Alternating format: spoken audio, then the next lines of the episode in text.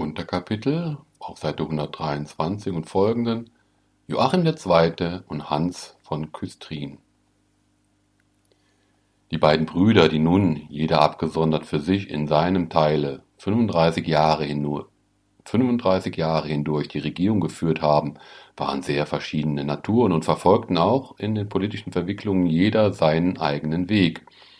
Joachim II. hatte nichts von der scharfen und ehrgeizigen Art seines Vaters, er war ein stattlicher und ritterlicher Herr von fürstlicher Haltung und einem starken Gefühl für die Würde seines Standes und das Interesse seines Hauses, aber weich und schmiegsam in politischen Verhandlungen, friedfertig bis zum Äußersten, nicht ohne einen gesunden Verstand in den Geschäften, aber bequem und lässig, ein Freund der Jagd und prunkvoller Hoffeste, von großem Wohlwollen für seine Untertanen, von großer Freigebigkeit gegen seine Diener, aber kein Hauswirt, der das Seine zusammenzuhalten verstand, stets von Schulden bedrängt, dabei von einer gemächlichen Jovialität, die auch den Widerwärtigkeiten des Lebens standhielt. Er hatte eine humanistische und juristische Bildung erhalten und war am Kaiserhofe in den höfisch-ritterlichen Übungen unterwiesen worden. Im Jahre 1532 hatte er als Kurprinz dem Kaiser für den damals in Aussicht stehenden Türkenkrieg 2000 brandenburgische Reiter zugeführt und war von ihm zum Ritter geschlagen worden. Man gab ihm damals den Beinamen Hektor.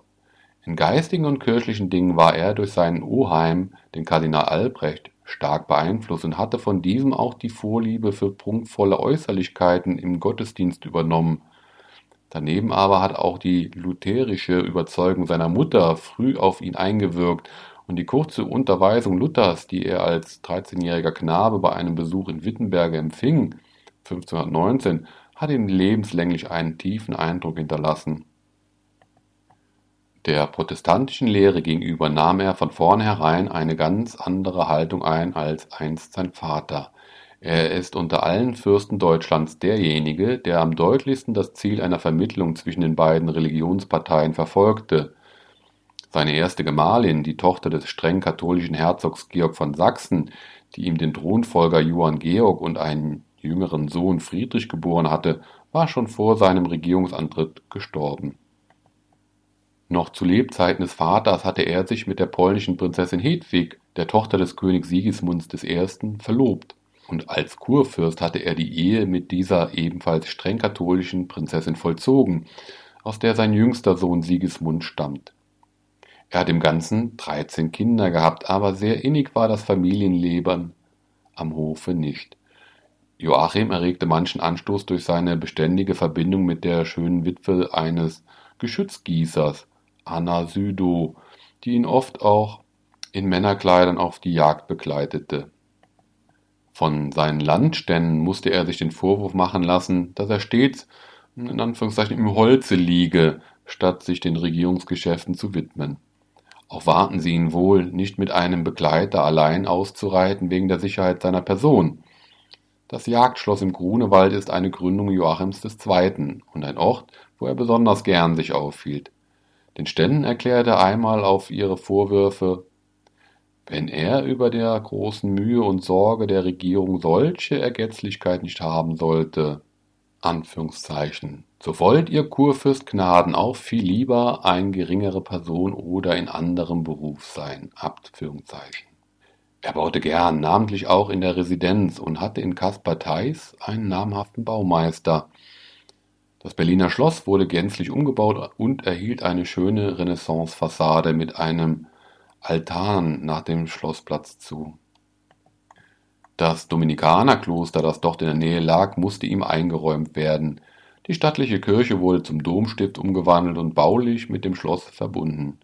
Sie wurde in ähnlicher Weise ausgeschmückt wie die Stiftskirche in Halle unter Kardinal Albrecht. Es entsprach der Natur Joachims, dass er seinen Räten und Günstlingen einen weiten Spielraum ließ, den Haus- und Reichssachen, namentlich auch in den Fragen der kirchlichen Politik, hat er sich vornehmlich durch Eustachius von Schlieben beraten lassen, einen klugen und maßvollen Mann, der ebenso in Verhandlungen wie im Rat sich bewährt hat. Die Stände hassten ihn, weil er ein Meißner war und weil ihn der Kurfürst besonders bevorzugte und ihm das Amt Zossen mit seinen reichen Einkünften zuwandte. Unter den Räten ragt sonst noch Lambert Distelmeyer hervor, ein Leipziger Schneiderssohn, der aber als Doctor juris und geschickter Fürstendiener zu hohen Ehren gelangt ist und in der zweiten größeren Hälfte der Regierung Joachims das wichtige Kanzleramt verwaltete. Der nächste und vertrauteste Rat des Kurfürsten, namentlich auch sein Berater in finanziellen Angelegenheiten, war der Kammerrat Thomas Matthias, und einen bedeutenden Einfluss besaß auch der jüdische Leibarzt und Münzmeister Lippold, der eine Vertrauensstellung ganz eigener Art am Hofe Joachims einnahm und sich durch die rücksichtslose Ausnutzung der Macht und des Vorteils, den sie ihm bot, den Hass vieler Hofleute und Bürger, besonders auch des Kanzlers Distelmeyer zuzog. Gewisse große Gesichtspunkte der Haus-, Reichs- und Religionspolitik hat Joachim II. immer festgehalten, aber im Einzelnen ließ er allerdings oft die Zügel schleifen und übte die Nachsicht, die er sich selbst gönnte, auch anderen gegenüber. Er war überhaupt ein Mann, der lebte und leben ließ.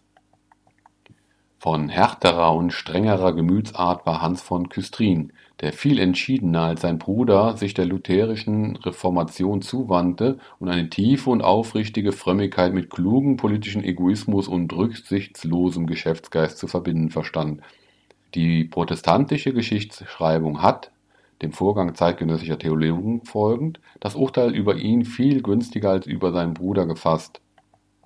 Und zweifellos war er diesem an Tatkraft und ökonomisch-politischem Verstand weit überlegen, wenn er auch andererseits manche sympathische Eigenschaft Joachims entbehrte. Er war ebenso einfach und haushälterisch, wie sein Bruder verschwenderisch und prunkliebend war, er ist ihm auch öfters als Gläubiger beschwerlich geworden und hat ihm manches widerwillige Zugeständnis abgedrungen. Er macht überhaupt Goldgeschäfte im großen Stil, nicht bloß mit Kaisern und Fürsten, sondern auch unter der Hand mit Kaufleuten. Auch das Kriegshandwerk trieb er nach der Weise der Zeit als Geschäftsunternehmer, indem er Truppen anwarb und gegen angemessene Subsidien in den Dienst des Kaisers oder anderer Fürsten stellte auf Pensionen und Dienstgelder von großen Herren legte er ebenso wie sein Vater Gewicht. Sein eigenes Land hat er durch den kunstmäßigen Bau der Festungen Küstrin und Peitz gegen feindliche Einfälle zu sichern gesucht, während sein Bruder Joachim den Ausbau von Spandau seinem Nachfolger hat überlassen müssen. Dabei hinterließ dieser fürstliche Finanzspekulant ein Kapitalvermögen von mehr als einer halben Million Gulden, während Joachims Nachfolger eine Schuldenlast in fünffachen Betrage dieser Summe vorfand. Johann von Küstrin trat bald nach seinem Regierungsantritt offen und ohne Vorbehalt zum lutherischen Glauben über und schloss sich auch dem Schmalkaldischen Bund, der politischen Organisation der Protestanten, ohne weiteres an.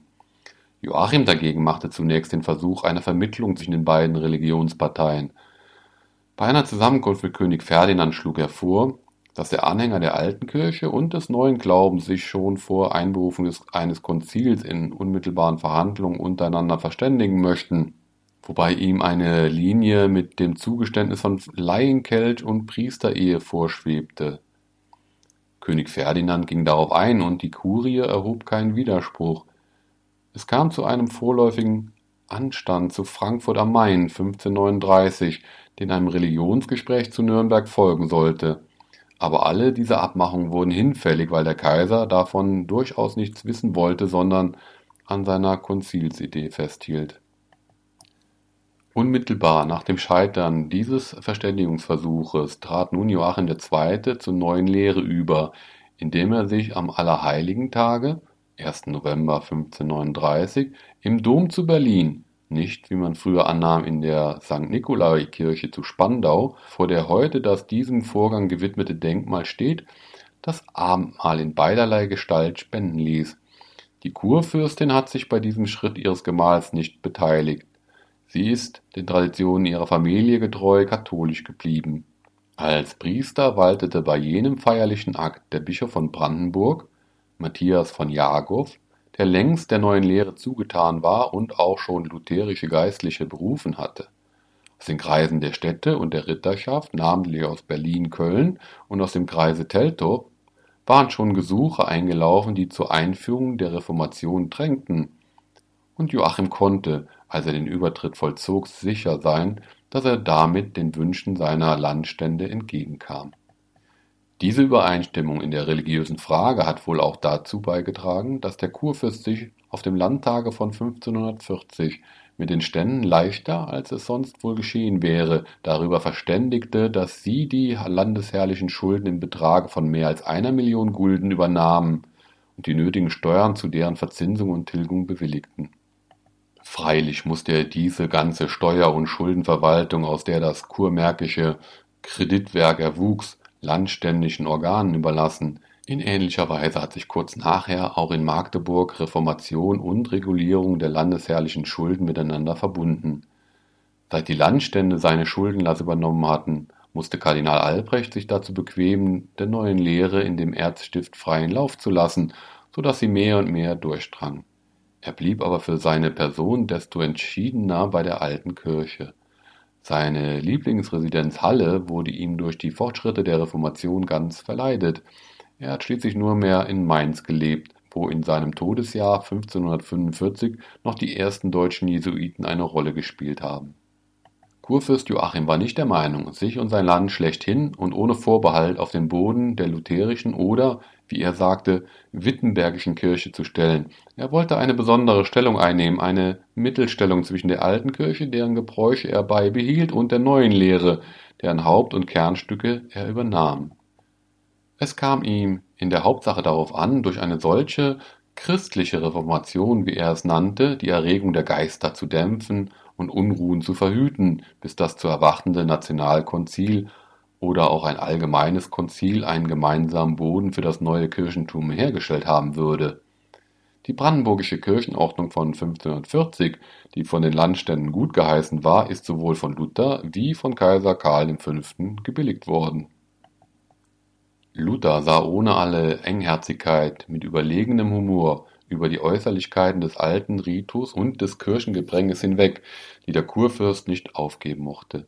Es genügte ihm, dass die fundamentale Lehre von der Rechtfertigung allein durch den Glauben in der brandenburgischen Kirchenordnung enthalten war. Auch Kaiser Karl V. hat ihre vorläufige Geltung bis zu den Entscheidungen eines Konzils bestätigt Dabei musste aber der Kurfürst sich dem Kaiser gegenüber zugleich verpflichten, in dem Kriege um Geldern, der damals ausgebrochen war, auf seine Seite zu treten und kein Bündnis mit anderen Fürsten und Mächten der Religion oder anderer Sachen halber zu schließen.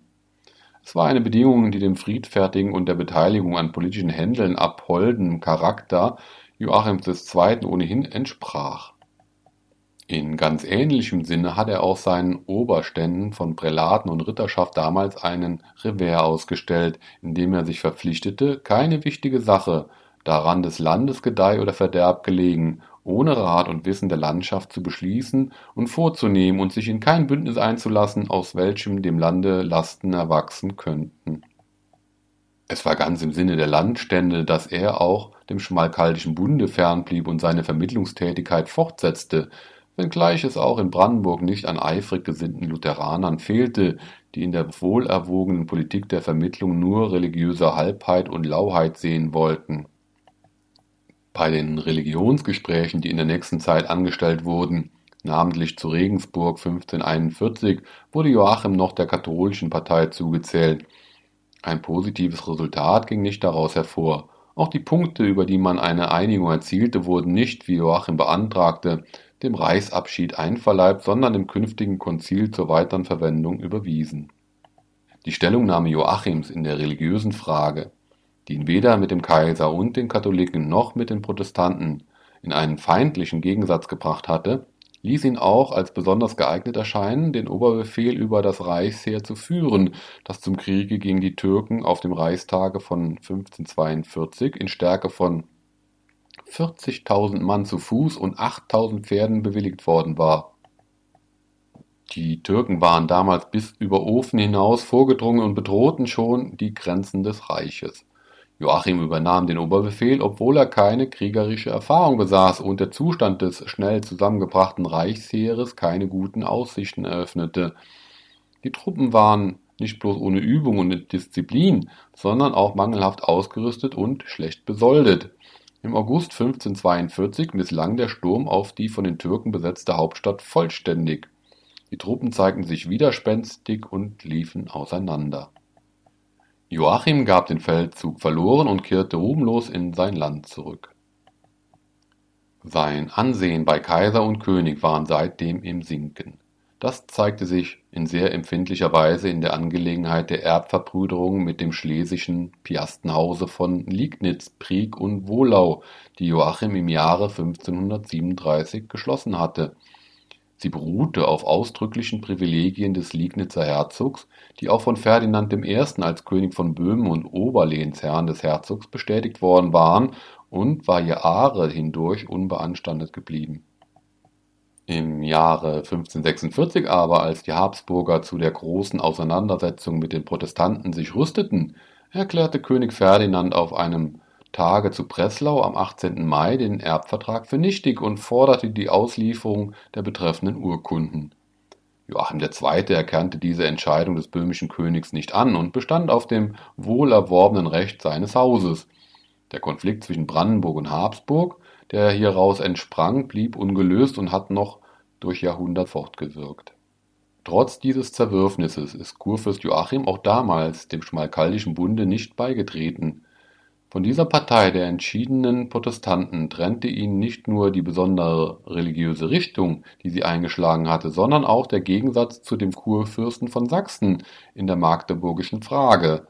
Sein Vetter, der Erzbischof Johann Albrecht, hatte im Widerspruch zu seinen Wünschen und zu den Hohenzollernschen Hausinteressen die Stelle eines Koadjutors mit dem Recht der Nachfolge einem Sohne des sächsischen Kurfürsten Johann Friedrich zugewandt. Das führte Joachim auf die Seite des Herzogs Moritz von Sachsen von der albertinischen Linie, der in Rivalität mit dem ernestinischen Vetter Magdeburg ebenfalls für sein Haus begehrte aber unter Umständen geneigt war, dem brandenburgischen Interesse Zugeständnisse zu machen. Moritz und Joachim schlossen am 20. September 1546 zu Zossen ein gegenseitiges Verteidigungsbündnis für alle Fälle. Den Schmalkaldenern empfahlen sie, von einer Auflehnung gegen den Kaiser Abstand zu nehmen. Sie selbst wollten nur dann zum Widerstande schreiten, wenn wirklich die Religion durch ihn bedroht sei. Moritz änderte dann aber seine Haltung, indem er, um die für den Fall einer Niederlage seines Vetters, des Kurfürsten, dem Kaiser verfallenen ernestinischen Lande samt der Kurwürde seinem Hause zu erhalten, in einem Vertrage mit König Ferdinand sich zur Hilfeleistung gegen die Schmalkaldener verpflichtete. Er geriet dabei zunächst in eine gefährliche Kriegslage und bemühte sich um die Hilfe Brandenburgs, die ihm bei seiner veränderten Haltung vertragsgemäß eigentlich nicht zustand diese Gelegenheit benutzte Joachim, um ein wertvolles Zugeständnis in der magdeburgischen Frage zu erlangen. Er hatte verstanden, die Mehrheit des Magdeburger Kapitels auf seine Seite zu bringen und setzte nun in Verhandlungen mit Moritz und König Ferdinand zu Aussig in Böhmen am 20. Februar 1547 die Wahl seines jüngeren Sohnes Friedrich zum Koadjutor durch. Dieser musste allerdings bei der katholischen Kirche bleiben und sich verpflichten, künftig als Erzbischof einen albertinischen Prinzen als Koadjutor anzunehmen. Immerhin aber war vorläufig eine ununterbrochene Fortdauer der brandenburgischen Herrschaft im Erzstift gewahrt. Die Gegenleistung, die Joachim selbst übernahm, bestand darin, dass er nun auch an dem Kriege gegen die Schmalkaldener teilnehmen musste, denn wenn auch nicht persönlich und in einer ziemlich unscheinbaren Form. Er stellte ein Fähnlein von 400 Reitern unter Führung des Kurprinzen zu den Truppen des Kaisers. Sie haben bei Mühlberg mitgefochten und auf dem Schlachtfeld ist der Kurprinz Johann Georg von dem siegreichen Kaiser zum Ritter geschlagen worden. 24. April 1547. Trotzdem setzte Joachim seine Vermittlungsversuche fort. Mit Moritz zusammen trat er für den Landgrafen Philipp von Hessen ein, dessen Gefangenhaltung durch den Kaiser auch von ihm als eine demütigende Rücksichtslosigkeit empfunden wurde. Das Augsburger Interim, das der Kaiser 1548 den Protestanten auferlegte, nahm er umso bereitwilliger an, als sein Hofprediger Agricola an dessen Entwurf mitgearbeitet hatte es genügte ihm, dass darin die Lehre von der Rechtfertigung und die vom Abendmahl in einem Sinne geregelt war, der seiner Überzeugung entsprach. Er glaubte seinem Lande einen großen Dienst erwiesen zu haben, indem er es vor dem Unglück eines feindlichen Einfalls bewahrte.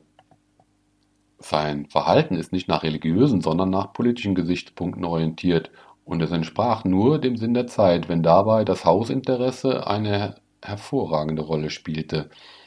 Obwohl die Einführung des Interims bei den strenggläubigen Lutheranern Anstoß erregte, so kann doch kaum zweifelhaft sein, dass die Friedenspolitik des Kurfürsten im Ganzen nach dem Sinn der Landstände war.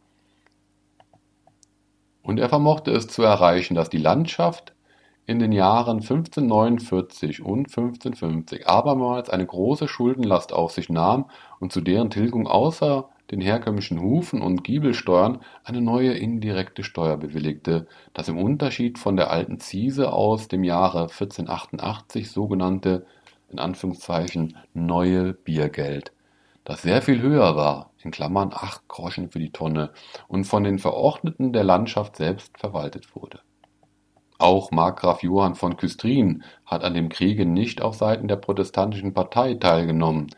Das Vorgehen Philipps von Hessen und der Schmalkaldener gegen seinen Schwiegervater, den Herzog Heinrich von Wolfenbüttel, hatte ihn mit seinen Verbündeten in Zwist gebracht, und so trat er auf die Seite des Kaisers und führte ihm als Condottiere gegen Hilfsgelder 300 Reiter und 400 Arquebusiere zu. Er hatte sein Auge damals auf Pommern geworfen und ließ sich für den Fall, dass gegen die Herzöge wegen Beteiligung an dem Aufstand gegen den Kaiser von Reichswegen vorgegangen werden sollte, die Exekution übertragen, um einen Fuß in dem Lande zu gewinnen, das er dann für das brandenburgische Haus zu erwerben hoffte. Ein Plan, der freilich zerrann. In Glaubenssachen aber blieb Markgraf Johann unerschütterlich fest. Auf dem geharnischten Reichstag zu Augsburg 1548 ist er einer der ganz wenigen Fürsten gewesen, die sich nicht vom Kaiser einschüchtern ließen. Das Interim lehnte er ab, an der Fronleichnamsprozession nahm er nicht teil, trotz der drohenden kaiserlichen Ungnade, die ohne eine Verwendung des Königs Ferdinand wahrscheinlich auch dazu geführt haben würde, dass er von Karl V. als Gefangener zurückbehalten wurde. Eine starke Spannung mit dem Kaiser war die Folge. Johann war auf einen Angriff gefasst im Schutze seiner festen Plätze Küstrin und Peitz imstande, eine Truppenmacht von sieben bis achttausend Mann aufzubringen, wenn es Not tat, hätte er wohl einige Zeit Widerstand leisten können. Er dachte zugleich an einen großen norddeutschen Verteidigungsbund gegen den Kaiser, in den auch Dänemark, Polen und Preußen hineingezogen werden sollten. Auch der Herzog Albrecht von Preußen war damals eines Angriffs gewärtig. Er glaubte, wenn Magdeburg gefallen sei, so werde der Kaiser den Krieg auch nach Pommern und Preußen tragen und die Vollstreckung der Reichsacht gegen ihn, auf die der Deutschmeister Konrad von Milchling schon längst bei Karl V. drang, endlich ins Werk setzen. Trotzdem war er mit dem Markgrafen Johann eines Sinnes darin, dass man sich nur zur Verteidigung verbünden solle, nicht aber zum Angriff gegen den Kaiser Darin besteht der tiefgehende politische Gegensatz der Brandenburger zu dem Kurfürsten Moritz von Sachsen, der mit dem Plan umging, im Bunde mit Frankreich den Kaiser anzugreifen. Mit diesem Plane konnte sich Markgraf Johann nicht befreunden. Bei den Verhandlungen, die 1551 von Moritz mit Johann und einigen anderen Fürsten unter Teilnahme eines französischen Gesandten auf dem sächsischen Jagdschloss Lochau geführt wurden, kam es während der Abendtafel zu einem heftigen Wortwechsel zwischen Kurfürst Moritz und seinem Gast, und Markgraf Johann ritt kurz entschlossen mit seinen Leuten beim nächsten Morgengrauen davon und nach Hause zurück und hat an den weiteren Unternehmungen des sächsischen Kurfürsten keinen Anteil mehr genommen. Joachim war in gutem Einverständnis mit Moritz von Sachsen geblieben, im Hinblick auf Magdeburg wo im Mai 1550 nach dem Tode des Erzbischofs Johann Albrecht sein Sohn Friedrich den erzbischöflichen Stuhl bestieg. Bei der Belagerung der Stadt Magdeburg hat er Moritz mit, mit geworbenem Volk unterstützt. Auf die Unternehmung gegen den Kaiser aber hat sich auch Joachim nicht eingelassen. Es ist selbstverständlich, dass der Erfolg dieser Erhebung des sächsischen Kurfürsten, die im Interesse des Protestantismus und der reichsständigen Liberalität erfolgte, auch den beiden brandenburgischen Brüdern zugute kam. Sie haben in sehr verschiedener Weise, jeder nach seiner Art, aus der veränderten Lage Nutzen zu ziehen versucht. Johann vertrug sich mit dem Kaiser und hat für die Belagerung von Metz ihm wieder als Condottiere Truppen geworben und zugeführt. Er wurde jetzt Karls V. in Anführungszeichen Rat von Haus aus gegen ein Jahrgeld von 5000 Talern und erreichte es später, dass ihm dieselbe Stellung 1555 von Ferdinand, 1565 von Maximilian II., 1569 von Philipp II. von Spanien übertragen wurde. Joachim dagegen nahm seine vermittelnde Tätigkeit bei den Verhandlungen zu Passau wieder auf und hat weiterhin nach Moritzens Tode mit König Ferdinand zusammen einen hervorragenden Anteil genommen an den Bemühungen, die auf dem Augsburger Reichstage von 1555 zur Herstellung des Religionsfriedens und zur Sicherung der reichsständigen Libertät führten. Eine gefährliche Krise für die Gesamtinteressen des brandenburgischen Hauses bedeuteten die abenteuerlichen Unternehmungen, die nach dem Passauer Frieden der Markgraf Albrecht von Kulmbach ins Werk setzte, dem die humanistischen Zeitgenossen den bezeichnenden Beinamen Alcibiades gegeben haben. Er ist zweifellos der kühnste und tatkräftigste unter den damaligen Hohenzollern, aber seinem Wagemut fehlte die nötige Besonnenheit und politische Zucht. Erst Condottiere im Dienst des Kaisers, war er dann im Bunde mit Moritz und den Franzosen gegen ihn vorgegangen und suchte nun, unbefriedigt durch die Abmachung von Passau, im Kampf mit den Bischöfen von Bamberg und Würzburg und mit der Reichsstadt Nürnberg sich das Herzogtum Franken zu erobern, nachdem schon Albrecht Achilles vergeblich gestrebt hatte. Der Kaiser nahm erst Stellung gegen ihn, dann aber, als er mit seinen 18.000 Mann vor Metz erschien und auf seine Seite trat, ließ er ihn zunächst gewähren. Der Kaiser änderte dann aber seine Haltung, empfahl ihm eine gütliche Einigung mit seinen Gegnern und nun verließ ihn Albrecht und stellte sich wieder auf eigene Füße.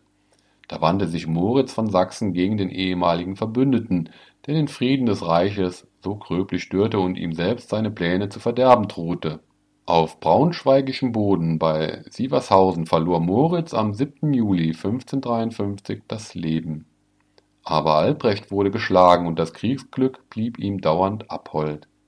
Er erlitt auch in Franken Niederlagen, wurde aus seinem Erblande vertrieben, in die Reichsacht getan und ist nach allerlei abenteuerlichen Versuchen landflüchtig 1557 zu Pforzheim gestorben. Auch in dieser Krise war das Verhalten der beiden brandenburgischen Brüder von charakteristischer Verschiedenheit. Markgraf Johann wäre bereit gewesen, die Reichsacht gegen den fränkischen Vetter zu vollstrecken und dessen Land zu gewinnen. Joachim II. aber trat in freilich fruchtlosen Bemühungen für den Geächteten ein und rettete nach dessen Tode, jetzt allerdings im Einverständnis mit dem Bruder, das Kulmbacher Land für den jungen Ansbacher Markgrafen Georg Friedrich, den Sohn Georgs des Frommen, indem er auf einem Tage zu Wien von den Gegnern Albrechts das Zugeständnis erlangte, dass sie das oberste Gebiet zurückgaben und sogar einigen Schadenersatz leisteten.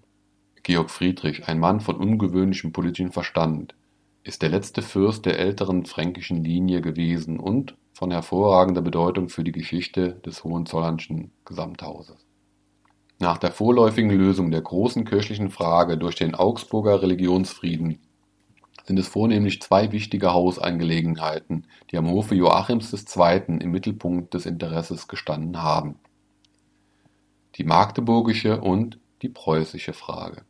Der junge Erzbischof Friedrich war schon 1552 gestorben, bevor noch ein Wettiner zum Koadjutor hatte bestellt werden können.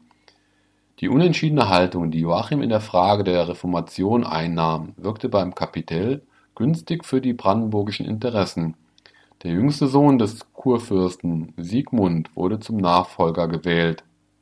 Unter ihm ist der Protestantismus im Erzstift dann vollends durchgedrungen in die Hoheit über die Stadt Magdeburg teilte sich der Erzbischof aufgrund eines Vertrages von 1555 mit Brandenburg und Kursachsen.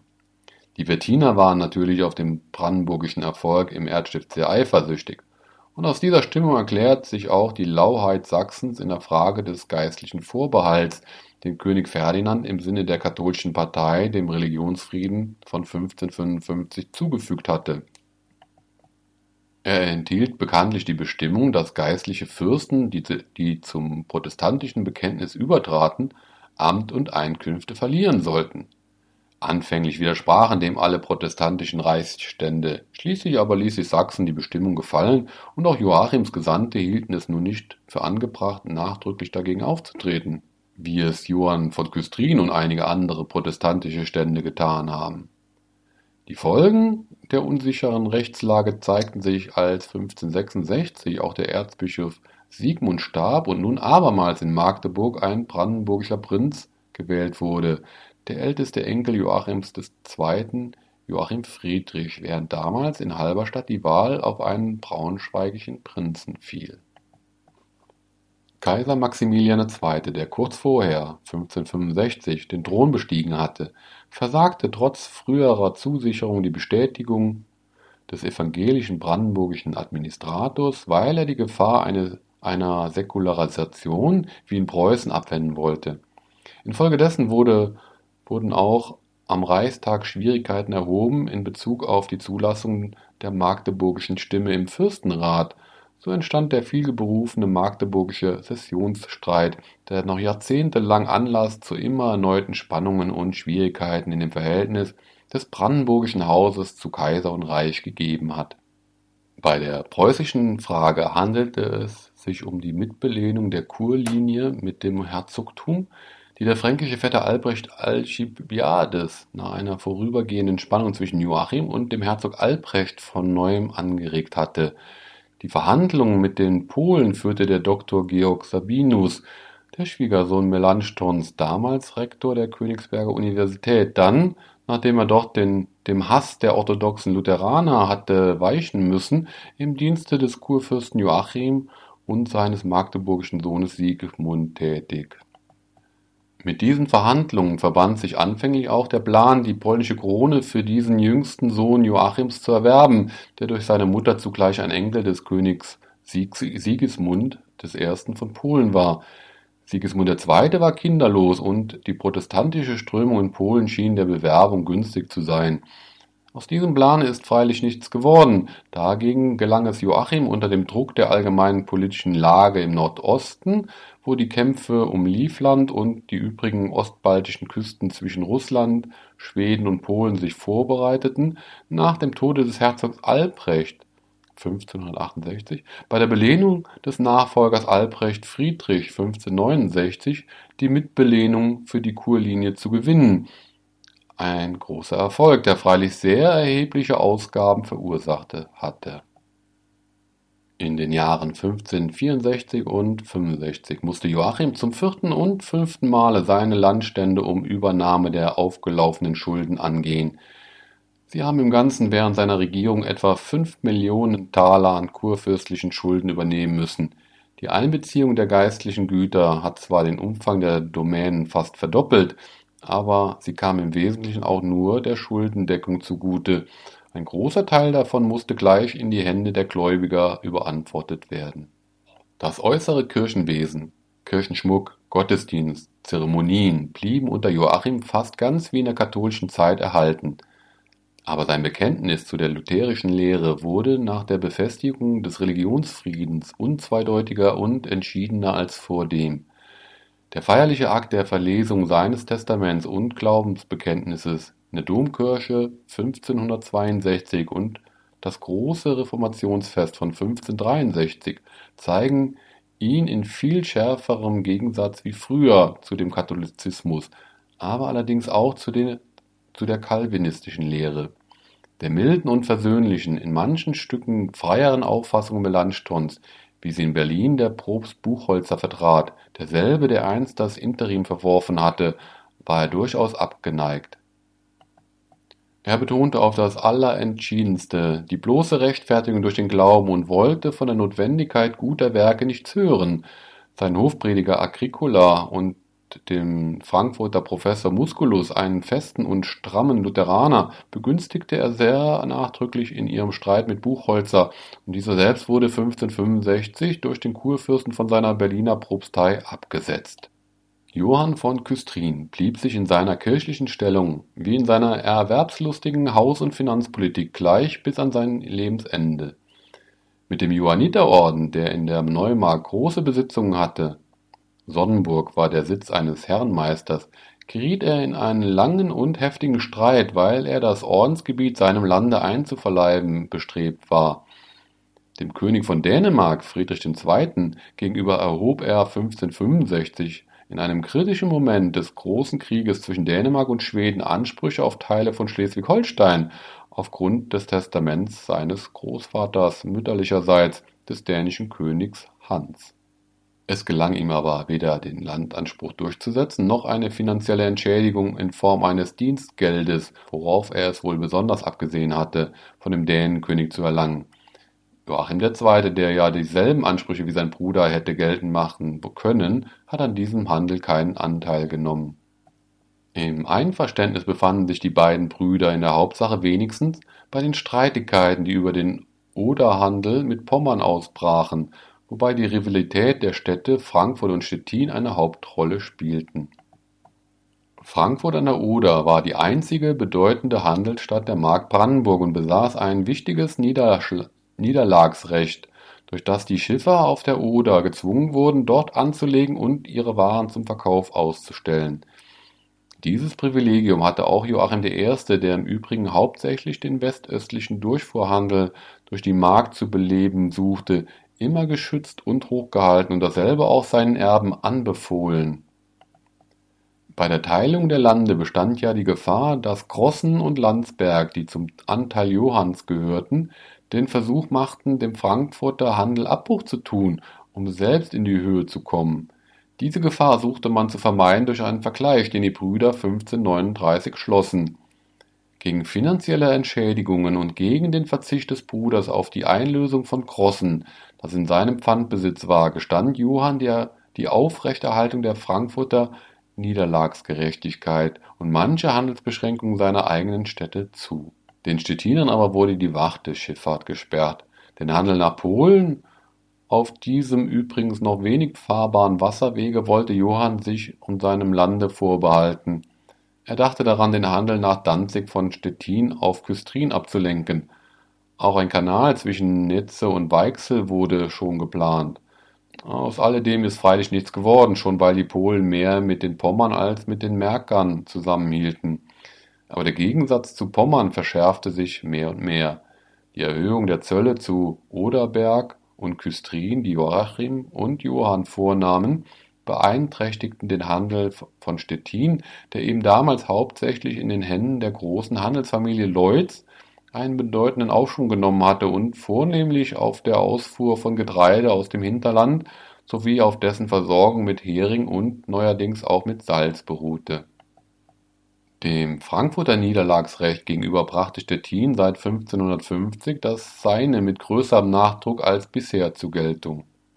Frankfurt verschärfte darauf wieder seine Maßregeln, beide Städte gerieten in einen immer heftiger werdenden Handelskrieg, und als 1562 die Frankfurter einige Stettiner Heringstonnen auf ihrem Markt zerhauen ließen, wegen angeblich falschen Maßes, da sperrte Stettin ihnen die Durchfahrt auf der Oder wie es schon früher vorübergehend öfter geschehen war.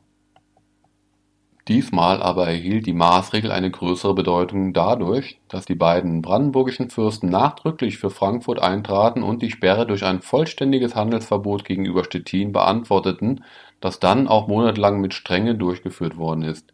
Die Stettiner zogen es bald vor, einzulenken. Und auch die Frankfurter und die Markgrafen bestanden nicht auf der Durchführung des Handelsverbots. Zu einer förmlichen Einigung in dem Streit der beiden Städte kam es zwar trotz mancher Verhandlungen nicht, aber der Handelsverkehr wurde wieder so wie früher aufgenommen.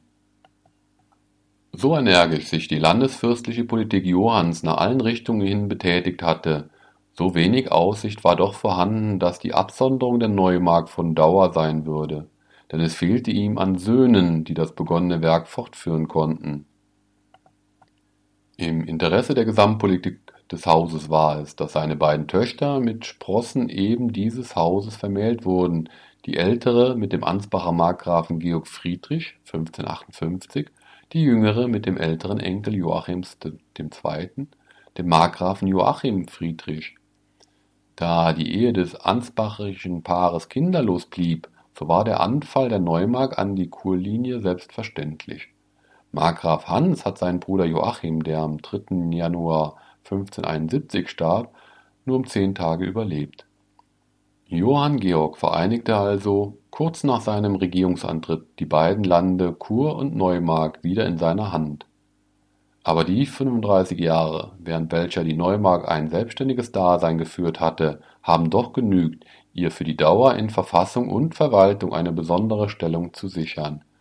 In Küstrin blieb eine eigene neumärkische Regierung mit einem Kanzler an der Spitze bestehen, auch die vom Markgrafenhaus schon eingeführte Amtskammer zur Verwaltung der Domänen erhielt sich, die Landstände bildeten eine Körperschaft für sich die später nur noch gelegentlich mit der kurmärkischen Landschaft zusammengewirkt hat